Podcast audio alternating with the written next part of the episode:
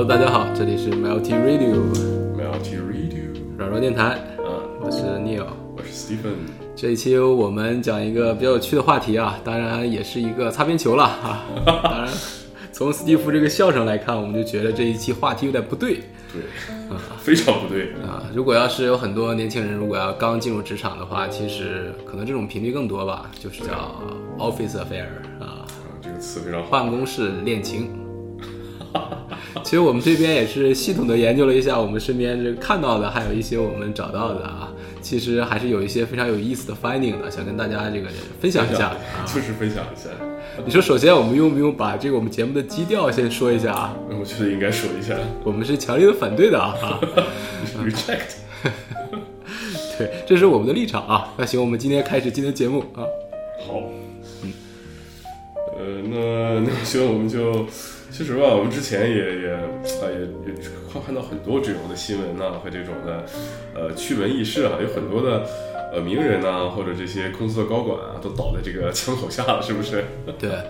其实我觉得可能更更开始我们要分析一下这个为什么会有办公室恋情。其实首先我觉得这个恋情在哪儿都可以啊，只不过这个 办公室是尤其的无聊啊，我觉得可能是造成 office affair 比较多的一个原因，啊就是。对，而且在这种反差比较大的一些场所搞搞对象的时候，可能会给人一些啊心理暗示啊，或者是情不自禁的觉得比较兴奋啊。就是我觉得有一个这样的一个根本原因吧，啊，因为上班确实有的时候很枯燥，有好多那种企业还涉及到这个长时间的这离开家啊，这种啊这种一一周两周才能回一趟家的这种工作是吧？像我们公司也是有很多这样的一个团队了，所以说经常会有这个男男女女啊在外面一起出差啊，所以说在中间的时候，这就不算是 office affair 了，这是 cl- client office affair。客户现场的一个 affair 啊。嗯，确实，我们有的时候应对无聊的方式，可能大家比较极端，就是一种搞对象啊。其实这个也是一个，那我觉得很可以理解的，对吧？啊，上下级之间我们长时间在一起，日久生情啊，啊，有一种啊统治啊被统治啊 这种复杂琐碎的情感在里面。嗯对，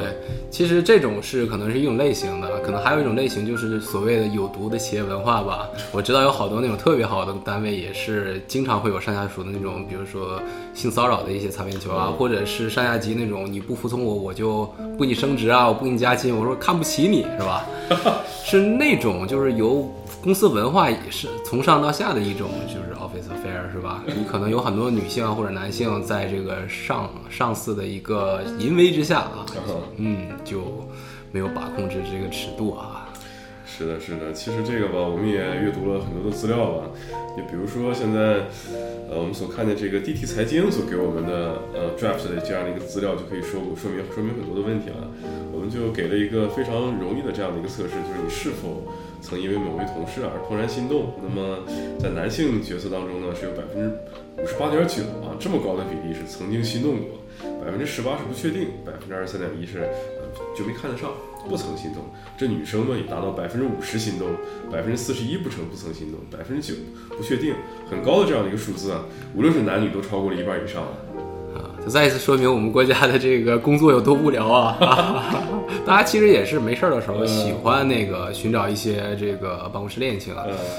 我觉得走两个极端，一种特别闲的，另外一种就是齁逼忙那种，干脆都没有时间搞对象，可能在办公室搞一个，可能更加这个效率上更好一点对对对。啊。这个识别的圈层可能会比较少一些，公司本来就很忙，没有时间去认识其他的人，还不如在公司呢，能看着，对不对？啊，也可以大家一起 warming 一下呀，然后还可以有一些 mutual benefits。嗯，其实从我们这个数据数据来表现来看，其实还挺多人的，是吧？如果要说我们身边人都不动心，这个肯定是骗你的啊啊！多数我们在这个职场上还是会碰到一些受自己欣赏的一些人，这个其实也是我们的一个本能吧。对的，是吧？而且在工工作的一些表现上，其实有很多的人确实让你很佩服啊。有很多的像职场女性，像我就见过一些职场女性，就是属于那种。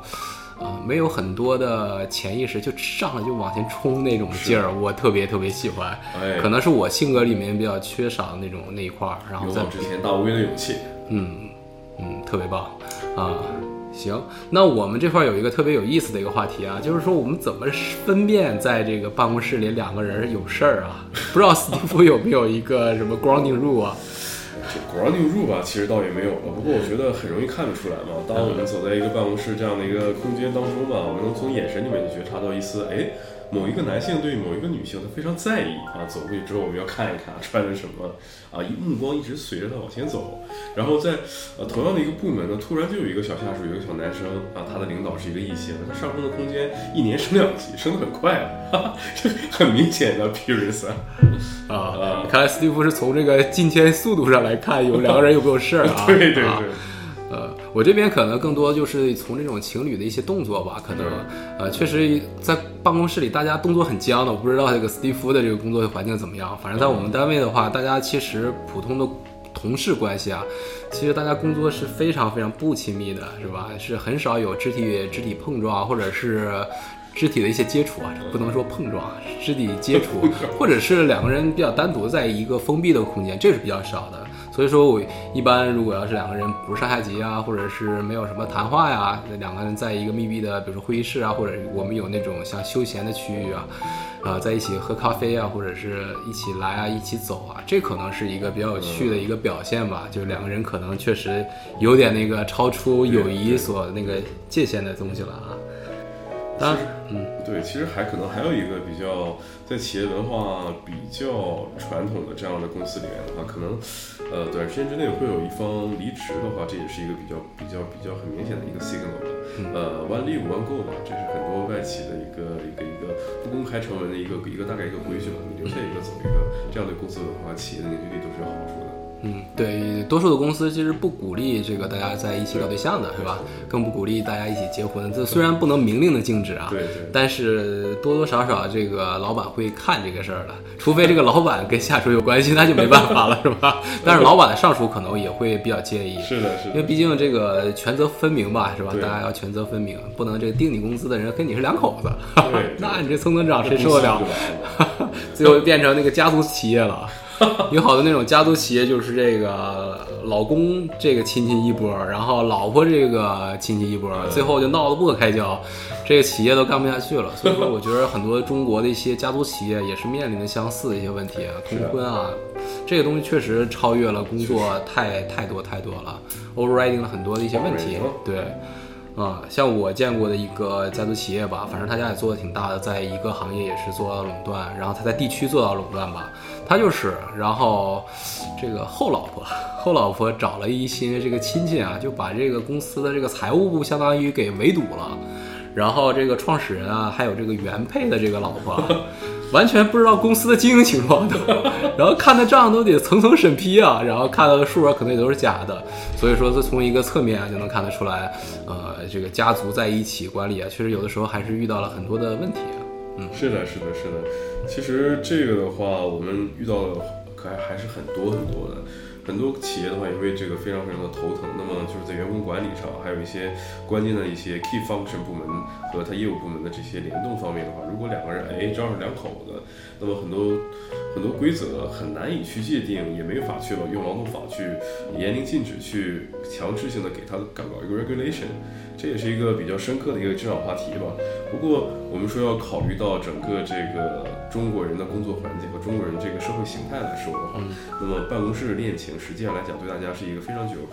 呃，从人 human 这个角度来讲是一个很具有 cost benefits 这样的一个 social behavior 吧。节省大家的时间，八成的时间我们既满足生活的需要，又满足了呃情感交交流的需要，又可以提高我们的呃工作效率。当然，我们还是要重申我们的观点，我们是不支持的。对对对，因为这个我们不支持的原因其实也很简单啊，因为好多那种办公室恋情啊，都是这个瞒着家里人，是吧？因为我们接触到很多人，像我们这个岁数啊，可能也好多都成家了。对的啊，而且像优秀男士、优秀女士，其实是数量非常集中的。啊，因为都是众星仰慕嘛，是吧？然后他可能在年轻的时候就很快结婚了，但是他之后的一些能力或者个人魅力还是会不停的在吸引异性，所以说他需要瞒着另外的一方去在公司里面去搞对象。对，啊，这个有点像 cheating 是吧？有点像 cheating，所以说在这个道道德上其实是我们是不支持的。对，啊。好，我们刚刚从数据上来看啊，这个 office affair 还是非常非常的普遍的一个现象。然后我这边有一个挺有趣的一个话题，就是说，s t e v e 觉得这种办公室恋情可以持续长久吗？Yes。其实我觉得吧，这个办公室恋情现在大家发现一个非常奇怪的问题，就是说现在谈办公室恋爱，大家都不敢明明呃公公开开的去谈，好像谈的像过街老鼠一样的，跟去保护你的 KPI 是一样的。呃，在公司见个面还得假装看不见，然后中午吃个饭呢还得到食堂，然后找一个没有人的座位慢慢就坐下来。实际上咱们回首大概。呃，二三十年前吧，咱们的上一辈阶级，上一辈的父母去谈恋爱的时候，其实不是这样的，大家都很光明正大的去谈恋爱，是一种阶级所鼓励的这样的一个行为。嗯，是，呃，当然这个斯蒂夫还是我们刚才说的，就两个人都单身的情况下，在办公室搞对象，这个没有什么问题啊，因为寻找这个配偶是他的本能嘛，是吧？啊，所以说我们之后的话题还是要定在这个两个单身的男女啊啊。我们因为混在一起的话，可能有的时候不太好表示我们的观点，是吧？对对对啊，呃，所以说这个肯定是会持久的，因为像我们也是见证了好多这个办公室两口子啊，对，呃，不管是那种平级的、上下级的，还有那种 cross function 的，比如说 HR 和 HR 和普通员工啊，这个 finance 和普通员工啊，这个其实我们是不鼓励的，从公司的视角其实是不鼓励的，因为毕竟这个想想大家能看到你工资单的人在是睡在你旁边，或者是给你这个批报销的人睡在你旁边，这个有的时候就可能会做些假账啊，或者是对会掏一些钱啊，这可能对公司来讲是比较大的隐患了，啊。而且现在有好多的公司都是做那种共享共享的 finance 是吧？share finance service 就是为了这个放在另外一个 location 里面，然后让这些 financial risk 减少啊。对，实际上来讲，这个也是在 cross function，在更不用说了，更多的可能是在比如说在呃小领导啊、中高层领导啊和一般普通下属员工这种谈恋爱的时候，这种事情呢会变得尤其的。不可控，尤其是这种危险吧。嗯，简单来说，如果你想领导利用职权帮助你的下属去提高绩效啊，去提薪啊快速晋升啊，这种一系列事情发生的时候的话，那么大家都会在想，如果谈恋爱就能获得呃晋升和其他那些 benefits 的话，谁还愿意去努力工作呢？嗯，对啊，所以说这会也会变相的那个培养出来有毒的企业文化吧。对，像我们知道那个维多利亚秘密是吧？Victoria Secrets，它的那个创始人其实就是因为很多次性骚扰而被呃指证了，当然他最后也没有被关起来，最后他找了一个替罪羊，是自己的 CFO 啊，那 CFO 最后蹲蹲了大监狱，对，然后判了一百多年，中间还莫名其妙自杀了，他在监狱里面莫名其妙自杀了。但是从这个侧面就知道，因为维密大家都知道他们。有超模嘛？有好多的那种超模，为了在维密这样平台上发光发热嘛，就会这个睡老板啊。当然，模特界就是更加残酷了，包括像演员啊、歌手啊，是吧？娱乐界的这些人，其实就会，因为他们资源比较集中嘛，上面的人确实是掌握着你的生死大权啊。你火不火，真是那一线之间。而且这东西火不火，你也很难说啊。你这个谁说你火你就火啊？说你不火你就不火。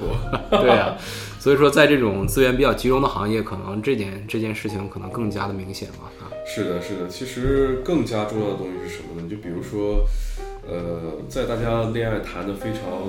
融洽的时候，这个倒还风险倒还可控。那么当大家都知道，我们爱情的关系极其像化学这个 components 一样的极其不稳定。当这个恋情破坏了、被破坏，或者说是恋情不稳定的时候，那么这种啊职场的这种报复啊、争风吃醋啊。或者这些一些不可控的、这些真假难辨的性骚扰投诉啊，escalation 这种东西，给公司带来的这些麻烦，远远就多于一部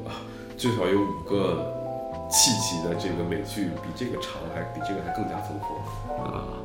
对，我就突然想起来了，有一个过去的往事啊，当然是我们就不说这哪个公司的了，公司里的一个同事跟那个自己那个，呃，算是这个办公室里出轨对象吧，然后想要说句特别浪漫的话。这个浪漫的话有点粗俗哈，就是说，你让你这样的姑娘，我带上氧气瓶我都要干你。然后他这个非常糟糕一点，他不小心把这个句话发给了自己的女上司上，然后发给了自己的老板啊。当时我就想，这个大家聊天一定要谨慎啊，尤其是像那种大家做 presentation 或者给客户做一些 presentation 的时候，一定要把桌面什么都清理好啊，或者是聊天软件都可以关一关啊，关一关，别露出来啊。嗯，但是这种东西有好多东西就是错的东西，一定会发，会露出马脚吧，是吧？其实像我们在年轻的时候，其实都挺滑稽的，希望在一个人生中一直走走好运。但是其实事实上，错的东西确实会出错的啊，错的东西会一直错下去的。嗯，包括像这种职场性骚扰更是如此。嗯在被曝职场性骚扰很多东西的话，它分真和分假的。但是当很多的职场恋情它在结束了之后，我们会发现有很多的案例是女性同事会把这个我们关系过往的一些正常的一些交往的内容变成职场性骚扰，去 escalate 到部门变成一个丑闻，对于公司的 reputation 呢，还有一些对于我们的呃男性同胞的这些心理健康造成极大的一个损害吧。这可能也是我们呃比较不赞成和 ban 这个职场办公室恋情的原因之一吧。啊，确实，这个又让我想到了我们这个产业园区里面原来有一个闹得惊天 惊惊天地泣鬼神的一件事吧，就是说这个原配老公老婆闹到单位来了，然后这个是处对象也是在一个单位嘛，然后两个人居然选择了一个特别浪漫的方式，在我眼里啊，两个人私奔了，居然单位和这个家里人都找不到这两个人了，这两个人私奔了，就因为这个事情真的不去处理了，哦，大头王来了一个，然后嗯，所以说。呃，当我当然我我这边也知道好多这种就是这种大的老板的一些 office affair，确实在公司里就是一个不为就是大家不说破的一件事情吧。其实包括像我们的那个非常大的一些就独角兽公司啊，那个老板啊，其实经常会收到这个一些 恐吓信也好啊，或者是这个原配上上来这个闹的一些信啊都有。嗯，但是在一些文化里面，这些事情其实。还是过于包容吧，可能对于老外来讲，这些事情可能都影响到你的这个公司的前景了。但是在国内还是可以压下来的哈。对的，对的。其实这个的话，我们还是要看分部门来看的话，呃，很高发的几个部门，实际上来讲的话，排在首位的话，那可能经过我们的研读资料吧，肯定就是 PMO 这个部门，老板的秘书吧，无所谓的，为老板去处理一些日常。呃，日常工作琐事，我们可能分为生活类秘书和行政 administration 行政类的秘书。那么在生活类秘书这个圈子里面发生的这个办公室恋情，可能就远远高于行政类秘书，而行政类秘书就高于其他的下属的其他的一些部门。嗯，看来这个斯蒂夫说的还是比较婉转啊，比较婉转 啊。对，确实，我们对于那种比如说。有一些就是那种刻板印象中的那种小三儿啊，或者是上位啊，都是老板和秘书之间的啊，很奇怪。我们看到一些有声读物啊，我其实我小的时候还看过有一些什么有有声读物，当然是有点颜色那种的，然后总总是有这种刻板印象啊，嗯呃，反正确实我认识的一个一个秘书也是这样的，然后他在最开始也是在一个是在是北欧的一个企业。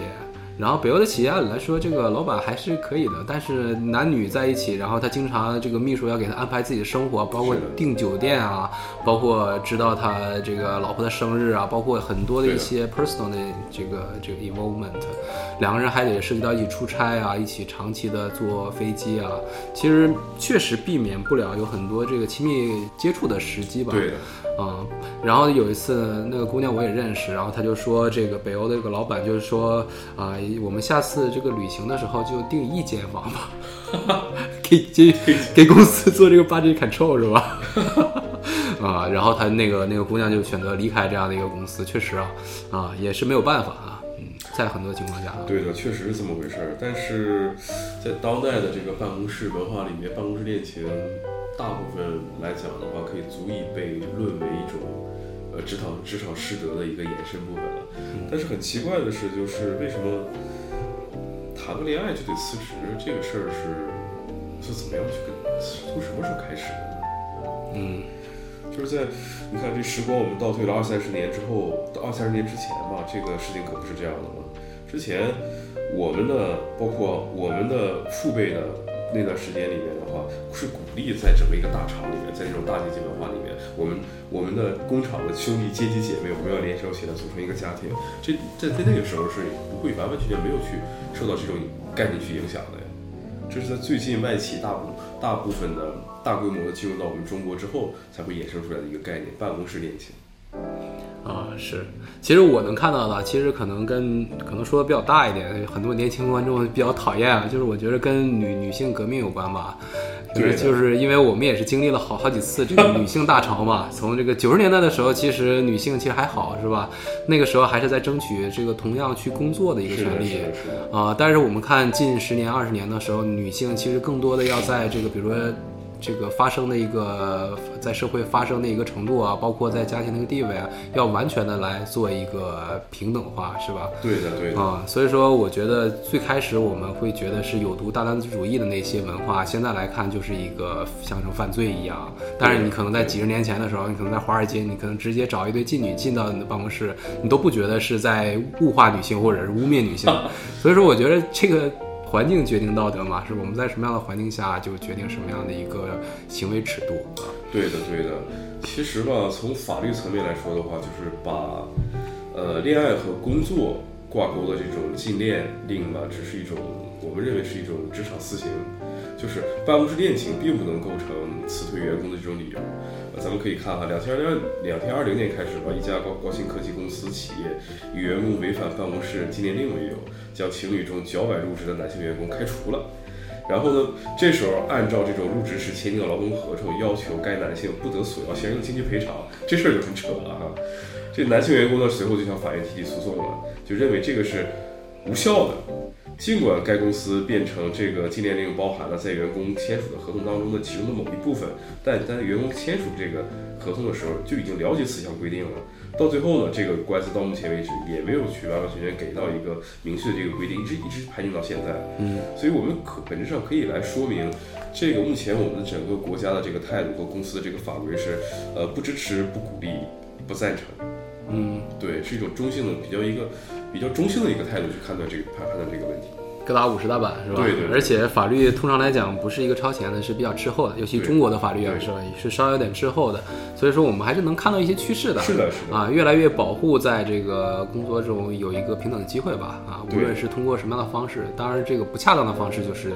通过这种两性关系啊。是的。所以说我们现在如果要是拿起法律的武器来完完全全的保证自己的办公室爱情的权利啊。我们现在还不支持啊，是吧？尤其在好多那种更加偏远的一些地区，可能更加更加难以保护这样这样的权利。是的，想想取证就是非常非常麻烦，非常困难，而且你收集人证物证，对你的一个补偿的一个程度，可能都不够本儿，可能。对。所以说现在不要用那个法律武器，还是平衡好自己的心态，是吧？毕竟这个。Office affair 是吧？大家还是得好好享受是吧？在自己单身的时候，如果要是不是单身的时候啊，呃，其实我们总总体的一个建议还是不要啊，尽量是去杜绝的，是吧？对的，对的。如果一定要谈的话，那么大家留在下班之后的时间吧，大家再来享受生活。嗯，这个是比较好的一个办法。好的，那我们最后还是给大家找了一首歌，叫《Heat Waves》，最近也是非常非常火，来自于 Glass Animals。玻璃动物，玻璃动物还是门？玻璃动物门？哎，啊，不知道它指的什么意思啊？我们来一起听听这歌，大家 enjoy，拜拜，拜拜。